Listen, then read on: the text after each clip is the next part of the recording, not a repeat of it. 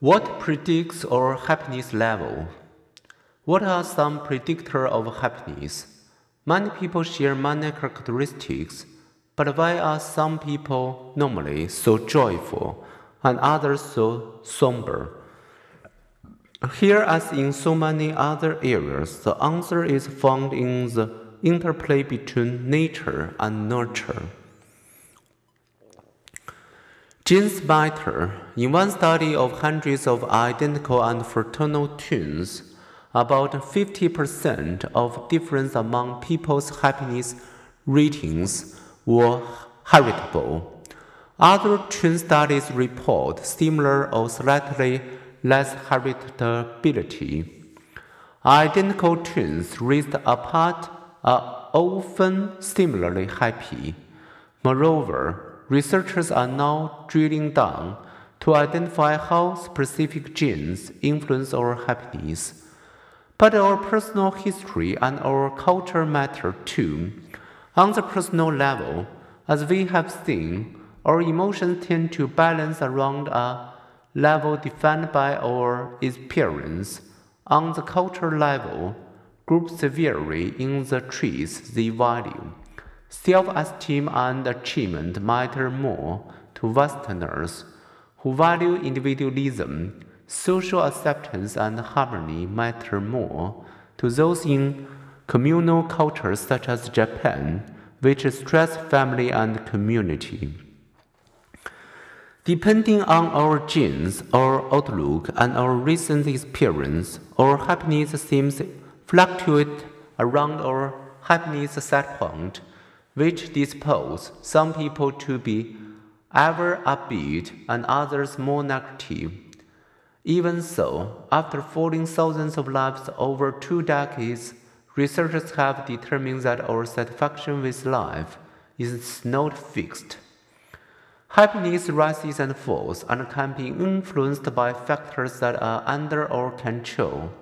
A striking example in a long term German study Married partners were as similarly satisfied with their lives as were identical twins. Relationship quality matters. If we can enhance our happiness on an individual level, could we use happiness research to refocus our national priority more on the pursuit of happiness? Many psychologists believe we could. Ed Diener, supported by 52 colleagues, has proposed ways in which nations might measure national well being.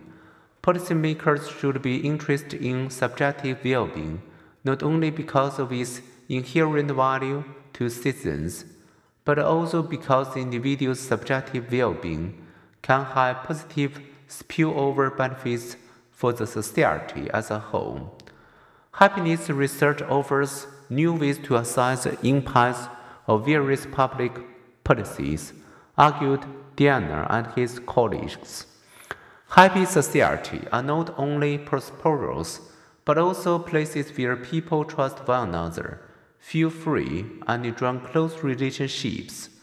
Thus, in debates about the minimum wage, economic inequality, tax rates, divorce laws, health care, and city planning, people's psychological well being should be a prime consideration.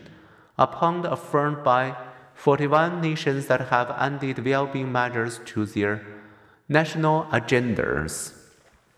Britain's annual population survey, for example, asks its citizens how satisfied they are with their lives, how worthwhile they judge their lives, and how happy and how anxious they felt yesterday. The Organization for Economic Cooperation and Development has offered guidelines to its 34 member nations for how to assess citizens' well being using such questions. The predictive power of national well being assessment was appear in 2011 as the government of Egypt and Tunisia succumbed to popular uprising in the aftermath of declining life satisfaction.